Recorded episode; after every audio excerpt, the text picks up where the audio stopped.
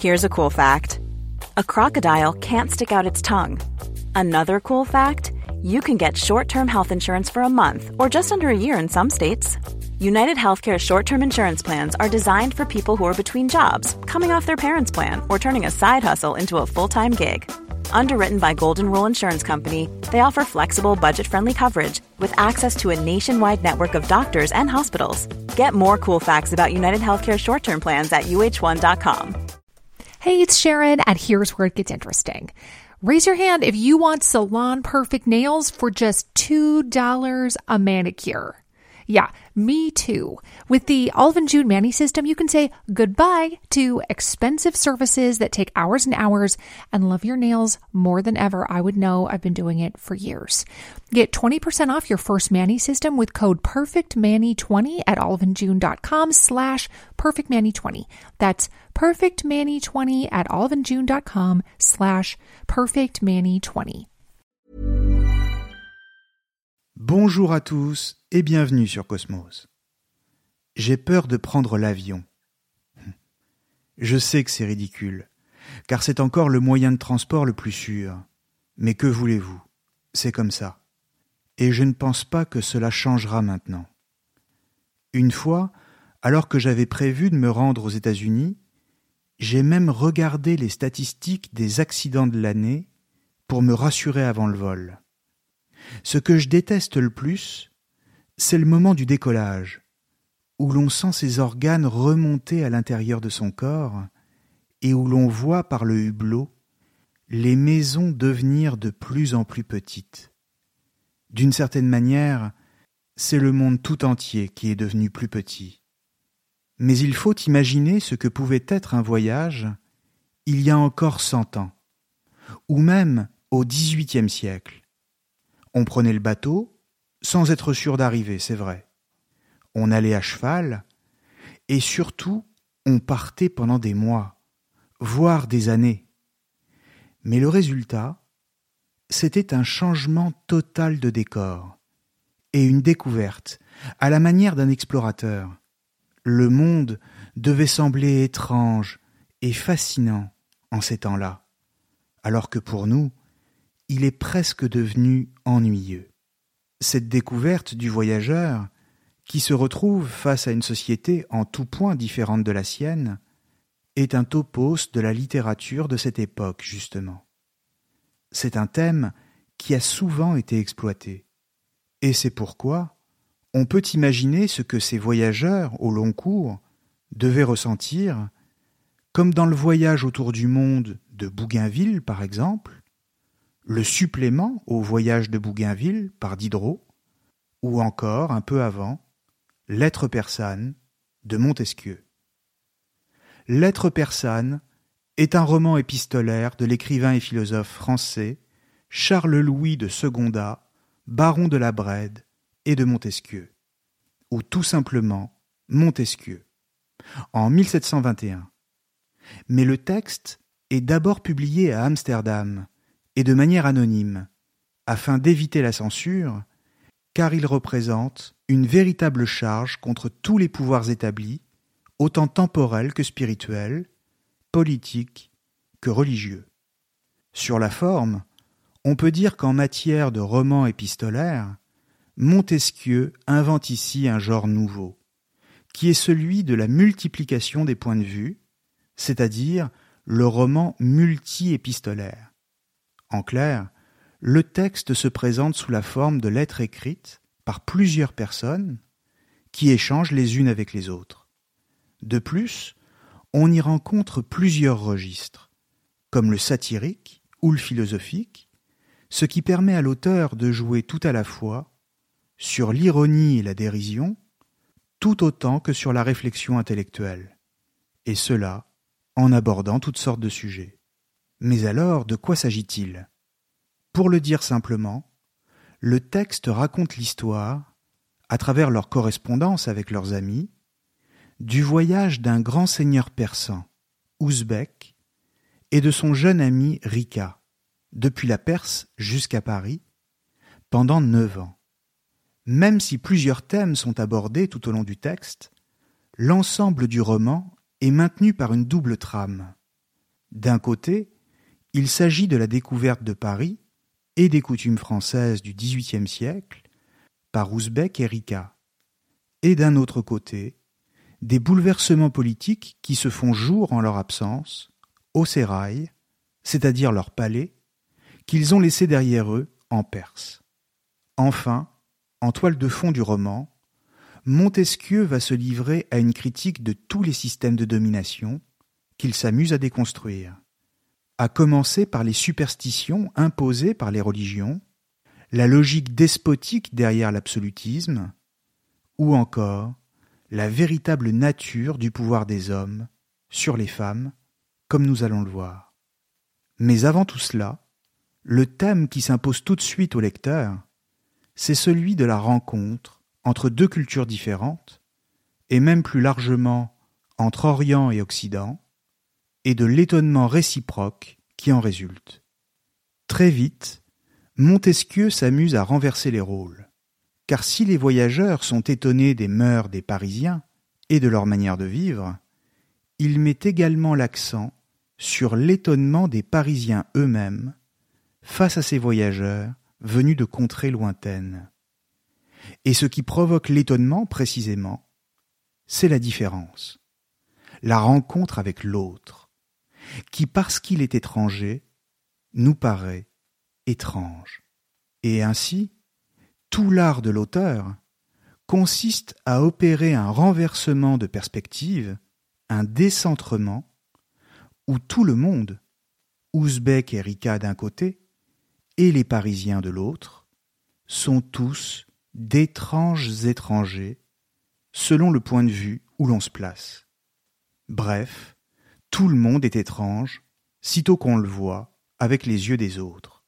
C'est ce que dit Rika dans la très célèbre lettre numéro 30, où il raconte qu'il s'est vu un jour demander par un Parisien comment est-il possible d'être persan, c'est-à-dire comment est-il possible d'être aussi étranger et donc aussi étrange? Laissons-lui la parole ici. Les habitants de Paris sont d'une curiosité qui va jusqu'à l'extravagance. Lorsque j'arrivai, je fus regardé comme si j'avais été envoyé du ciel. Vieillards, hommes, femmes, enfants, tous voulaient me voir. Si je sortais, tout le monde se mettait aux fenêtres. Si j'étais aux Tuileries, je voyais aussitôt un cercle se former autour de moi. Les femmes mêmes faisaient un arc-en-ciel, nuancé de mille couleurs, qui m'entouraient. Si j'étais au spectacle, je trouvais d'abord cent lorgnettes dressées contre ma figure. Enfin, jamais homme n'a tant été vu que moi. Je souriais quelquefois d'entendre des gens qui n'étaient presque jamais sortis de leur chambre, qui disaient entre eux Il faut avouer qu'il a l'air bien perçant. Chose admirable. Je trouvais de mes portraits partout. Je me voyais multiplié dans toutes les boutiques, sur toutes les cheminées, tant on craignait de ne m'avoir pas assez vu. Tant d'honneur ne laisse pas d'être à charge. Je ne me croyais pas un homme si curieux et si rare, et quoique j'aie très bonne opinion de moi, je ne me serais jamais imaginé que je dusse troubler le repos d'une grande ville où je n'étais point connu. Cela me fit résoudre à quitter l'habit persan et à en endosser un à l'européenne, pour voir s'il resterait encore dans ma physionomie quelque chose d'admirable. Cet essai me fit connaître ce que je valais réellement. Libre de tous les ornements étrangers, je me vis apprécié au plus juste. J'eus sujet de me plaindre de mon tailleur qui m'avait fait perdre en un instant l'attention et l'estime publique, car j'entrais tout à coup dans un néant affreux. Je demeurai quelquefois une heure dans une compagnie sans qu'on m'eût regardé, et qu'on m'eût mis en occasion d'ouvrir la bouche. Mais si quelqu'un, par hasard, apprenait à la compagnie que j'étais persan, j'entendais aussitôt autour de moi un bourdonnement. Ah. Ah. Monsieur est persan. C'est une chose bien extraordinaire. Et comment peut-on être persan? Fin de citation. On voit que la question qui lui est posée surprend Rika, car il va de soi qu'il ne se l'était jamais posée lui-même.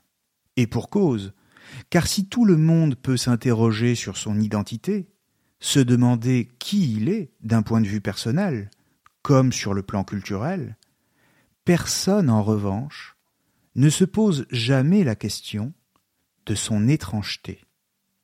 Comprenons bien qu'ici, ce qui rend le problème passionnant, c'est qu'on peut le prendre de deux manières différentes.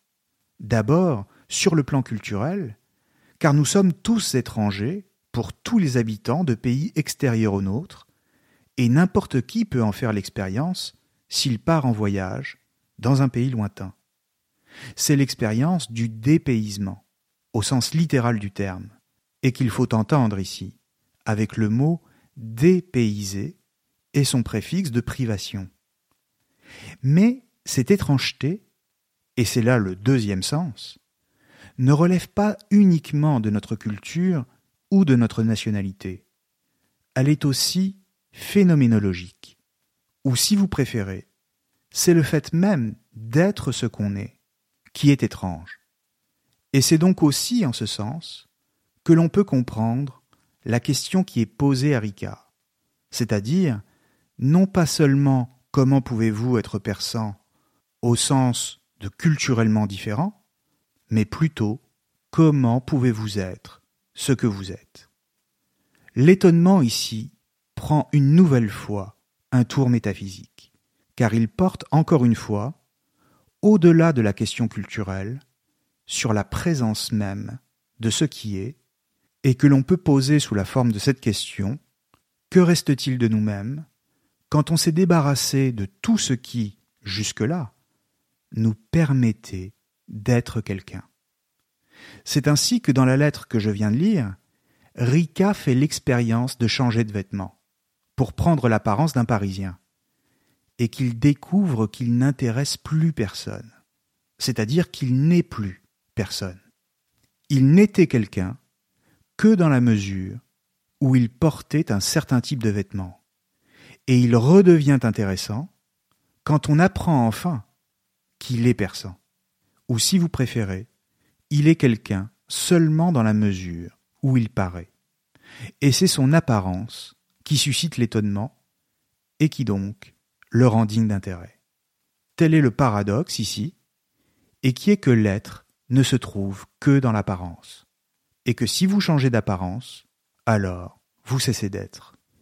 Mais ce qui est vraiment intéressant ici est encore ailleurs, et repose dans l'effet miroir de la question, et cela sur les deux plans dont je viens de parler.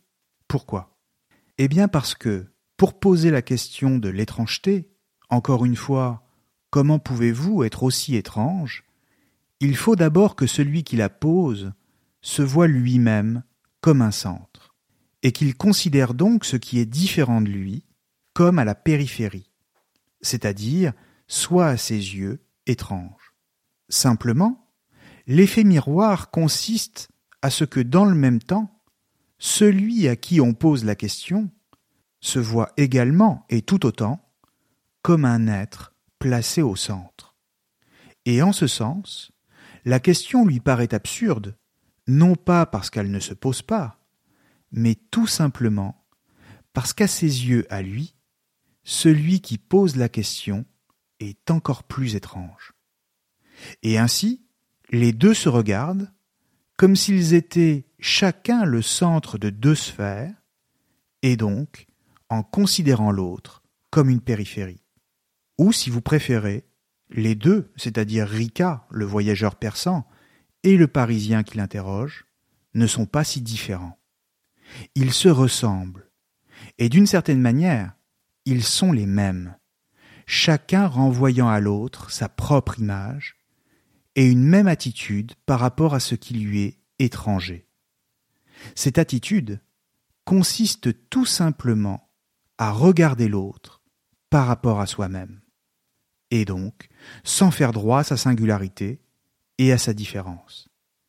Et en effet, si l'on cherche une part de soi quand on regarde l'autre, alors l'autre nous paraîtra toujours étrange, puisqu'il ne sera jamais nous-mêmes et qu'il ne correspondra jamais totalement à ce que nous sommes. Pour faire droit à la différence, il faut donc contempler l'autre en s'oubliant soi-même, ce qui est à la fois difficile, certes, mais nécessaire. Sur le plan culturel, c'est ce que donnent certains touristes qui se disent toujours déçus de leur voyage et qui affirment que les gens du pays qu'ils ont visité sont comme ceci ou comme cela. En réalité, ils ne les ont même pas vus, car ils n'ont pas fait droit à leurs différences. Ils n'ont fait que se chercher eux-mêmes dans l'expérience du déplacement. Mais ils n'ont pas connu un vrai dépaysement, comme je le disais tout à l'heure. Dans le même temps, et toujours comme par l'effet de miroir que Montesquieu cherche à instaurer, Rica découvre que, malgré des différences de coutumes et de traditions, la société parisienne est la même que la sienne en Perse, avec les mêmes logiques d'apparence et de domination, et qu'en définitive, Versailles d'un côté et le sérail de l'autre se ressemblent beaucoup. Louis XIV lui-même était d'ailleurs impressionné par l'Orient et se montrait désireux d'en savoir toujours plus sur les mœurs et la politique des souverains orientaux. Dans les lettres persanes, il ne s'agit donc pas exactement pour Montesquieu de faire une critique en règle du comportement ethnocentrique de la méchante société parisienne aux dépens des gentils voyageurs persans, mais plutôt de mettre le doigt sur l'ethnocentrisme lui-même, lequel peut se retrouver n'importe où, en Occident comme en Orient, et constituer un véritable réflexe de domination culturelle que l'on peut retrouver chez les uns comme chez les autres. La stratégie de Montesquieu est de faire se confronter les deux, et ensuite de les renvoyer dos à dos. Et en ce sens, la rencontre entre Rika et Ouzbek et les Parisiens est tout autant l'occasion d'une découverte de l'autre que d'un retour critique sur soi, quel que soit le point de vue qu'on occupe. Le génie de l'écrivain, ici, est de ne pas se laisser aller à une critique trop facile des uns et à un éloge abusif des autres, ce qui serait encore une manière de hiérarchiser les cultures, mais au contraire, de les mettre sur un même plan d'égalité, comme si leurs différences culturelles, bien réelles, s'inscrivaient sur la toile de fond générale d'une ressemblance beaucoup plus profonde, parce que naturelle, et qui est la tendance humaine à se voir soi-même comme un centre. Et ainsi, le jeu de miroir invite chacun à voir l'autre autant qu'à se reconsidérer soi-même pour mieux faire l'expérience du décentrement et à relativiser ce que l'on tient pour vrai, pour juste, pour légitime, et donc pour définitif. Quiconque fait cette expérience du miroir, dans la rencontre avec l'autre, comprend, toujours selon Montesquieu, que rien n'est définitif. Il comprend que toutes les certitudes auxquelles il était jusque-là si attaché sont autant de notions sur lesquelles il faut revenir et remettre en question. La découverte de l'autre au sens large du terme, invite inévitablement à une telle interrogation sur soi-même. C'est en ce sens que la pensée anthropologique du XXe siècle, avec Claude Lévi-Strauss notamment, fera écho à Montaigne dans les Essais et à Montesquieu dans les Lettres persanes, en reprenant le thème du relativisme culturel, selon lequel toute culture n'est à comprendre que par rapport à elle-même qu'on ne peut la comparer à une autre, et donc qu'on ne peut la juger. Dans son livre Race et Histoire, publié en 1952, le célèbre ethnologue Claude Lévi-Strauss se demande comment réagir devant des cultures et des coutumes tellement éloignées des nôtres qu'elles nous paraissent intolérables. Considérer le mode de vie de l'autre comme inacceptable, c'est ériger du même coup le sien comme une valeur absolue à partir de laquelle toute pratique culturelle qui ne s'y conforme pas est déviante et donc condamnable. L'ethnocentrisme est donc défini par Lévi-Strauss comme, je cite, le rejet des formes culturelles qui sont les plus éloignées de celles auxquelles nous nous identifions. Fin de citation. Simplement, si cette définition ne nous surprend pas, comprenons bien que l'apport principal de Lévi-Strauss et de montrer la réciprocité de l'ethnocentrisme, laquelle en constitue également le paradoxe, et que l'on pourrait formuler de la manière suivante, en refusant de reconnaître la culture de l'autre, et donc en réduisant ses pratiques à une simple attitude bestiale et barbare, alors on se comporte exactement de la même manière que lui.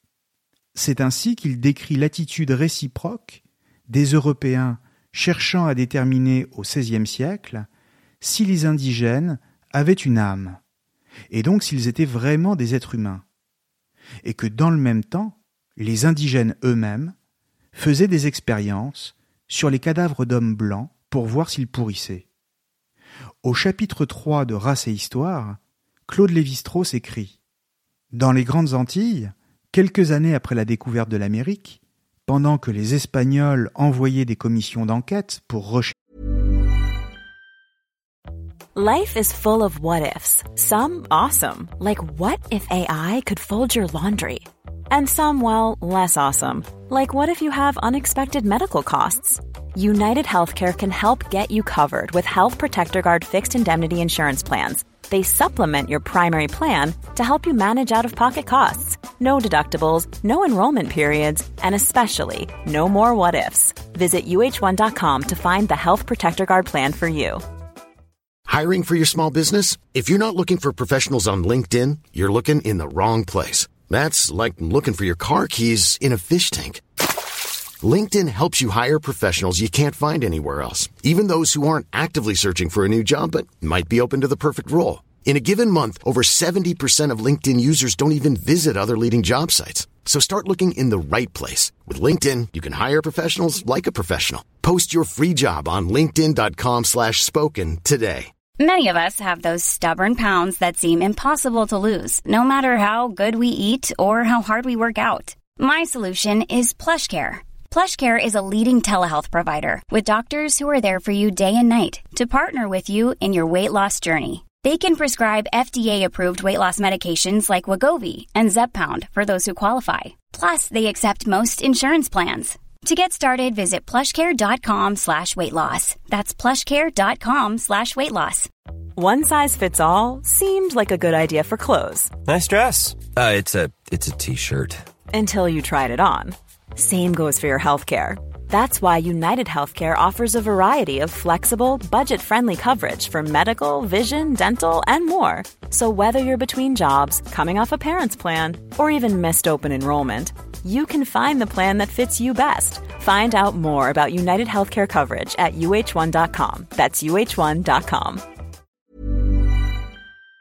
chercher si les indigènes possédaient ou non une âme, ces derniers s'employaient à immerger des blancs prisonniers afin de vérifier par une surveillance prolongée si leurs cadavres étaient ou non sujets à la putréfaction. Cette anecdote, à la fois baroque et tragique, illustre bien le paradoxe du relativisme culturel que nous retrouverons ailleurs sous d'autres formes. C'est dans la mesure même où l'on prétend établir une discrimination entre les cultures et les coutumes que l'on s'identifie le plus complètement avec celle qu'on essaye de nier. En refusant l'humanité à ceux qui apparaissent comme les plus sauvages ou barbares de ses représentants, on ne fait que leur emprunter une de leurs attitudes typiques. Le barbare, c'est d'abord l'homme qui croit à la barbarie. Fin de citation. On voit que le regard en miroir est ici paradoxalement le propre de l'attitude ethnocentrique, et l'on retrouve la même démarche que celle propre à Montesquieu dans les lettres persanes. Ou si vous préférez, le jugement est commun et réciproque, d'un côté comme de l'autre. La barbarie est donc en ce sens dans la reconduction même de l'attitude dont on prétend se distinguer. En clair, dès qu'on rejette ce qui n'est pas conforme à soi, ce qui est différent, et donc qu'on le considère comme inférieur, inhumain ou barbare, alors de fait, on est barbare soi-même. Ici, le raisonnement de Lévi-Strauss n'est pas d'ordre moral mais démonstratif. Mais dans le même temps, c'est un raisonnement qui, bien que légitime sur la forme, n'est pas sans nous choquer quand on le pousse dans toutes ses conséquences. Par exemple, dans l'histoire, cela a été l'attitude de presque toutes les grandes civilisations, à commencer par les Grecs, de rejeter comme barbares quiconque ne parlait pas leur langue. Mais peut-on dire qu'ils n'étaient que des barbares pour autant? À cela, Lévi-Strauss répondait qu'en effet, les Grecs, comme d'autres civilisations, possédaient en ce sens au moins un trait caractéristique de la barbarie, en excluant certains hommes du champ de l'humanité. Toujours selon le même principe, il défendit le point de vue du relativisme culturel jusque dans le cas du cannibalisme, lequel est probablement le plus propre à nous choquer. Selon lui, le cannibalisme n'avait pas de réalité objective, mais n'existait que pour ceux qui ne partageaient pas cette pratique, c'est-à-dire en fonction de leurs critères. Mais pour les indigènes eux-mêmes, manger ses congénères, c'était seulement une pratique parfaitement normale, laquelle, pour être comprise en tant que pratique, devait être replacée et considérée de l'intérieur, c'est-à-dire en fonction du groupe qui la pratiquait. Sous leur regard à eux, selon Lévi-Strauss, une telle chose que le cannibalisme n'existe tout simplement pas.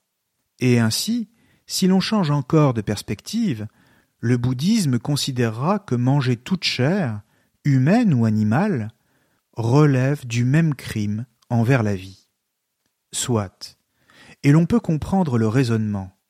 Mais dès lors, la question est de savoir quelle attitude adopter face aux cultures qui ont des pratiques qui nous choquent sans pour autant tomber dans le jugement.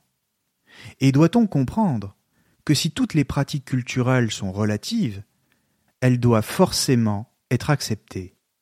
Mais laissons ces questions en suspens.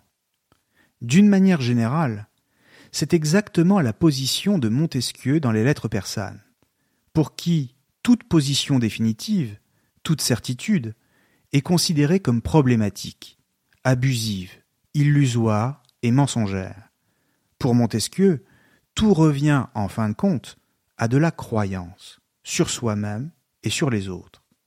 Par extension, c'est tout le rapport que les hommes entretiennent avec le monde, quelle que soit leur origine et leur culture, qui n'est que le fruit de croyances et d'une fabrication aléatoire, sans fondement et donc sans valeur, mais sur la toile de fond de la certitude de détenir la vérité. Pour Montesquieu, tout homme voit les autres hommes en fonction du point de vue qui est le sien, et s'imagine que ce point de vue est une réalité objective, sans jamais se douter de la partialité d'un tel jugement, et de ce qu'il faut de certitude, et donc d'illusion, pour en arriver à formuler un jugement, quel qu'il soit. Cette manière de déconstruire les valeurs et de montrer que tout système de croyance ne repose que sur de l'illusion consiste à montrer que tout ce qui semble objectif ne repose que sur du subjectif. Il s'agit donc de remonter à l'origine des croyances, pour découvrir que toute culture fonde celle-ci sur de l'artificiel et du fabriqué. Montesquieu fait donc profession de relativité. Tout est relatif à un point de vue particulier. C'est d'ailleurs ce qu'il théorisera plus tard, en 1748, dans son ouvrage majeur de l'esprit des lois, c'est-à-dire que les mentalités et les idées varient en fonction des régimes politiques, des lieux, des latitudes ou encore des climats. Elles sont toujours le produit d'une histoire particulière. C'est là le fond même de la pensée de Montesquieu. Tout arrive dans un contexte précis et qui explique tout. Or, si tout est relatif à chaque culture, c'est que rien dans les croyances n'est naturel et donc universel. De la même manière, il rejette les valeurs absolues, lesquelles ne sont pas en elles-mêmes l'apanage de telle ou telle culture. En ce sens, pour lui, le bien et le mal, le beau et le laid en soi, n'existent pas. Les seules choses qui existent, c'est le bon et le mauvais, que telle ou telle chose peut avoir pour effet sur moi on voit à quel point Montesquieu n'est pas ignorant des philosophes et des penseurs qui l'ont précédé, car ce genre de relativisme n'est pas sans nous rappeler Spinoza en personne dans l'éthique. Ce n'est d'ailleurs pas un hasard si, comme Spinoza, Montesquieu a commencé par publier de manière anonyme, parce que bien conscient de la portée de ses critiques. Et s'il a pu être considéré comme spinoziste, ce qui à cette époque encore n'était pas un compliment, mais une manière de soupçon.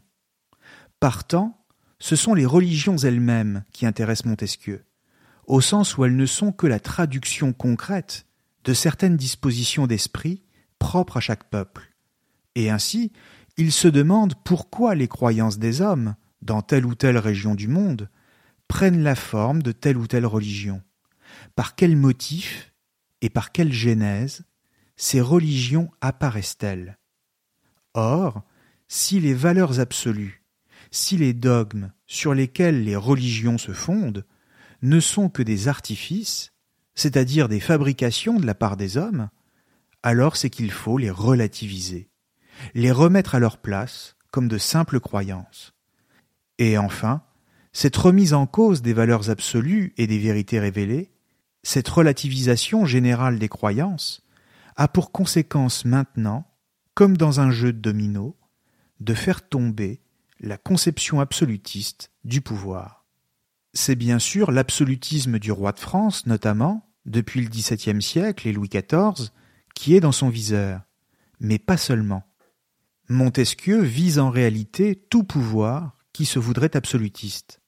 Son propos consiste à dire que nul homme ne détient par nature un tel pouvoir, et qu'ainsi se dire le représentant de Dieu sur terre est toujours une supercherie et un mensonge. D'une manière générale, il s'agit de mettre en lumière l'instrumentalisation des croyances religieuses par l'État, et donc de refuser la manipulation et la soumission qui en résultent. On voit comment les lettres persanes s'inscrivent ici dans le combat des Lumières pour la liberté, c'est-à-dire d'abord par le refus des dogmes, quels qu'ils soient, et quelle que soit leur origine, et ensuite le refus de reconnaître à un quelconque souverain le droit de s'imposer de manière absolue aux individus.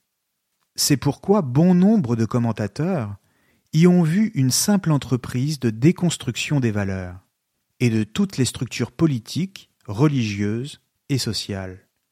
Mais si ce n'était que cela, alors les lettres persanes seraient bien ennuyeuses, car d'autres auteurs que Montesquieu ont fait la même chose bien avant lui. Et d'ailleurs, à l'époque où elles sont écrites et publiées, les lettres s'inscrivent dans une vision largement partagée par la plupart des contemporains. C'est toute la société de la Régence qui se reconnaît dans ce qu'écrit Montesquieu. Tout le monde sait bien, à cette époque, que depuis les dernières années de Louis XIV, et ensuite la régence exercée par le duc d'Orléans au nom du jeune Louis XV, la société est en désordre. Tout le monde est au courant, à ce moment-là, que règnent en maître le libertinage, le jeu, le plaisir, le luxe et l'argent, que le prestige de la noblesse décline, que le clergé est de moins en moins respecté. Même le régent le sait, et y participe. Toute cette société est une vaste fête, et même une mascarade, dont chacun veut profiter. Et donc, Montesquieu n'entend pas simplement donner un coup de bâton de plus sur un corps déjà malade. Et s'il le fait, ce n'est pas avec la croyance flatteuse pour lui-même qu'il serait le premier à le faire. En réalité, ce que Montesquieu cherche à faire, avec une sorte de gaieté et d'enthousiasme, c'est d'en appeler à un idéal de justice, laquelle serait fondée non pas sur une révélation divine, mais sur la nature, c'est-à-dire sur la raison. Pour Montesquieu, nature et justice sont pour ainsi dire synonymes, ou presque. Or, dans le roman, il renvoie Orient et Occident à la même débauche et au même règne partagé de l'antinature. Rien n'est naturel au sérail, avec des femmes gardées dans un harem par des eunuques, c'est-à-dire des hommes mutilés. De plus, Montesquieu évoque tous les artifices de la religion pour montrer qu'elle conduit les hommes à se comporter de façon antinaturelle, parfois grotesque. Cela dit, c'est la même chose en Occident, où le pape est considéré comme un magicien, où la religion est un tissu de mensonges qui oblige les prêtres à rester célibataires, se mêle de politique et se montre souvent intolérante. Pour Montesquieu, la religion naturelle, c'est-à-dire encore une fois celle qui ne serait que fondée sur les lumières de la raison, serait totalement étrangère à cela, car elle ne verrait dans la nature, dans le désir et la liberté, aucun mal ni aucun vice.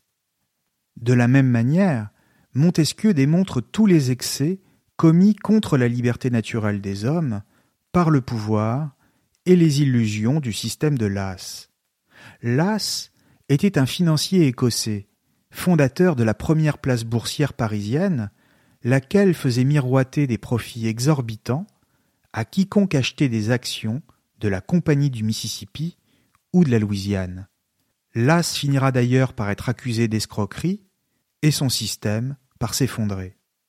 Montesquieu aborde ainsi pêle-mêle tous les thèmes, donnant d'ailleurs parfois au lecteur une impression de désordre et de propos mal maîtrisés. Mais tout s'éclaire quand on a compris le principal ressort de sa pensée et qui est encore une fois un idéal de justice fondé sur la raison. Pour lui, celui-ci ne peut s'incarner que dans la personne d'un souverain qui comprendrait son peuple comme une famille dont il serait lui-même le père. C'est pourquoi Montesquieu déplore que la monarchie sombre dans le despotisme, que les mœurs soient corrompues par la frivolité et l'appât du gain, quand un bonheur véritable serait possible, à condition d'en revenir à plus de raison.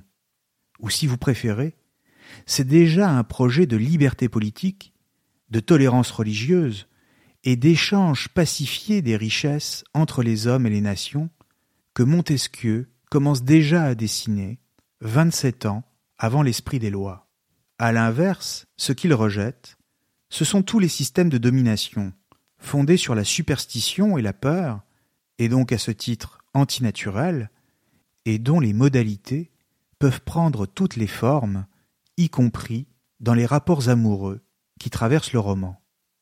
La condition féminine et les interdits imposés aux femmes sont en ce sens l'un des terrains les plus fertiles, si l'on peut dire, pour démontrer le règne de l'antinature. Car enfin, rien n'est naturel dans une relation amoureuse qui se réduit à l'enfermement. Pendant son voyage, Ouzbek prend soin de recommander aux eunuques la plus grande fermeté avec les femmes. Et il avait écrit à Roxane, l'une de ses nombreuses épouses, pour lui dire, avec un certain cynisme, il faut bien le dire, quelle chance elle avait de vivre dans de telles conditions. Alors qu'en France, il avait sous les yeux le spectacle de femmes libérées et du libertinage. Comprenons bien que dans le roman, Ouzbek, s'il est d'abord un simple spectateur naïf de la société parisienne, devient peu à peu un esprit de plus en plus critique, et en ce sens philosophe. Il intègre en quelque sorte l'esprit des Lumières, et Montesquieu se sert de lui pour s'exprimer lui-même. Mais dans le même temps, il semble qu'il reste comme pétrifié par sa propre fascination à l'égard de l'Occident, car il comprend que la libéralisation des mœurs pourrait bien un jour atteindre la Perse et pousser les hommes à la révolte contre le pouvoir et la religion. De plus, cette liberté des mœurs de la société occidentale, et qui l'attire énormément, le renvoie à la claustration et à la surveillance qu'il impose à ses nombreuses épouses à l'intérieur du sérail. Simplement, sa lucidité ne va pas jusqu'à voir que cette évolution est déjà en cours. Il est trop éloigné du sérail pour comprendre que les femmes, et notamment Roxane, son épouse préférée, s'est déjà émancipée. D'une certaine manière, celle-ci l'a pris de vitesse, et elle est même devenue plus philosophe que lui. Et quand il s'en rend compte, il est trop tard. Manière de dire pour Montesquieu que les évolutions vont toujours trop vite, et qu'on ne peut jamais, en ce sens, leur être vraiment contemporain. Mais surtout, que les droits naturels comme la liberté et l'émancipation par rapport à toutes les tutelles arbitraires sont inévitables. Comme souvent chez les auteurs des Lumières, l'impertinence n'est pas gratuite. Elle s'accompagne d'une leçon, celle que les hommes ont le droit de vivre en étant fidèles à ce qu'ils sont. Ils n'ont pas à se soumettre à la volonté de quiconque veut les priver de liberté, en agitant sous leurs yeux le voile du mensonge et de l'illusion. Dans le cas de Roxane, toutefois, le prix à payer sera exorbitant pour certains, puisqu'elle va mourir. Mais n'est-ce pas là le risque de tout engagement en faveur de la liberté? Laissons la parole ici, avant de nous quitter, à cette femme courageuse devant la mort. Nous sommes à la lettre 161, c'est-à-dire la dernière du roman. Oui, je t'ai trompé. J'ai séduit tes eunuques. Je me suis joué de ta jalousie. Et j'ai su, de ton affreux sérail, faire un lieu de délices et de plaisir. Je vais mourir. Le poison va couler dans mes veines. Car que ferais-je ici, puisque le seul homme qui me retenait à la vie n'est plus? Je meurs, mais mon ombre s'envole bien accompagné. Je viens d'envoyer devant moi ces gardiens sacrilèges qui ont répandu le plus beau sang du monde. Comment as-tu pensé que je fusse assez crédule pour m'imaginer que je ne fusse dans le monde que pour adorer tes caprices, que pendant que tu te permets tout, tu eusses le droit d'affliger tous mes désirs. Non. J'ai pu vivre dans la servitude, mais j'ai toujours été libre. J'ai réformé tes lois sur celles de la nature, et mon esprit s'est toujours tenu dans l'indépendance. Tu devrais me rendre grâce encore du sacrifice que je t'ai fait, de ce que je me suis abaissé jusqu'à te paraître fidèle, de ce que j'ai lâchement gardé dans mon cœur, ce que j'aurais dû faire paraître à toute la terre, enfin, de ce que j'ai profané la vertu, en souffrant qu'on appelât de ce nom ma soumission à tes fantaisies. Tu étais étonné de ne point trouver en moi les transports de l'amour. Si tu m'avais bien connu, tu y aurais trouvé toute la violence de la haine. Mais tu as eu longtemps l'avantage de croire qu'un cœur comme le mien t'était soumis. Nous étions tous deux heureux, tu me croyais trompé, et je te trompais. Ce langage, sans doute, te paraît nouveau. Serait-il possible qu'après t'avoir accablé de douleur, je te forçasse encore d'admirer mon courage? Mais c'en est fait. Le poison me consume, ma force m'abandonne, la plume me tombe des mains, je sens affaiblir jusqu'à ma haine, je me meurs. Merci à tous et à très bientôt sur Cosmos. ACAST powers the world's best podcasts. Here's a show that we recommend. The Real Housewives is a guilty pleasure for most, but if you're looking to not feel guilty about that pleasure, tune in to Everything Iconic with me, Danny Pellegrino, where I break down all the messy moments and behind the scenes antics of Bravo's popular franchise. And on Everything Iconic, I also interview celebrity guests like Kelly Ripa, Kiki Palmer, Drew Barrymore, Cameron Diaz, and more about their guilty pleasures, their past work, and so much more. So if you're pop culture obsessed and find yourself watching way too much reality TV like me, tune into Everything Iconic with Danny Pellegrino wherever you listen to podcasts. ACAST helps creators launch, grow, and monetize their podcasts everywhere. ACAST.com.